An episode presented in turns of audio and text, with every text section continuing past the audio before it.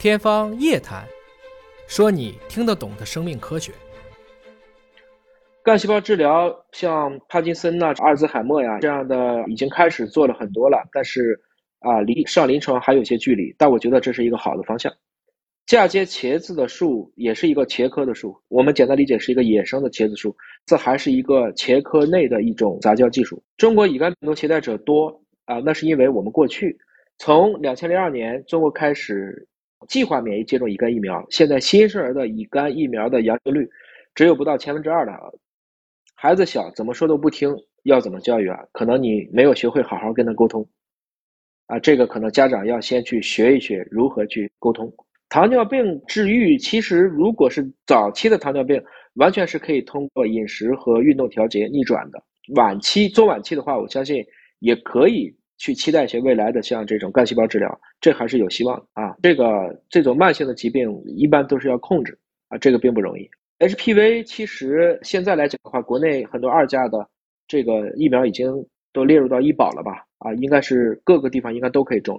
啊，银屑病现在不好治啊，它有一些这个抗体治疗的药物，但是还是比较贵，它本身是自身免疫性疾病。乙肝能治好，我相信应该不远了。我们以前也认为丙肝不好治，现在丙肝几乎可以治到痊愈了。那么乙肝有多个药物，现在也有不错的效果，所以我觉得有可能这个乙肝在未来的一段时间是能啊研制出这样的药物的。风湿也是自身免疫性疾病，完全治愈比较难，但是控制是一个。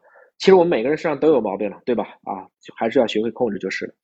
我写的孩子的书叫什么？叫这个《去解生命密码》系列，叫这个书。甲肝都是可以治愈的，甲肝没问题。甲肝实际上是消化系统的，啊，通过消化系统传播的一个疾病，而且甲肝得了一次，一辈子就不会再得了，它是终身免疫性的啊。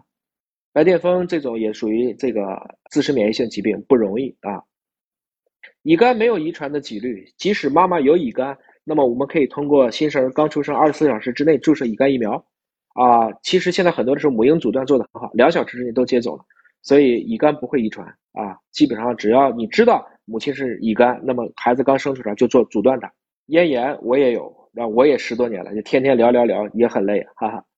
父亲有乙肝遗传吗？未必。如果母亲本身乙肝是有抗体的话，那么你们即使受孕也未必会感染乙肝。成人很难感染乙肝，我们一般慢性乙肝都是在幼年时期感染。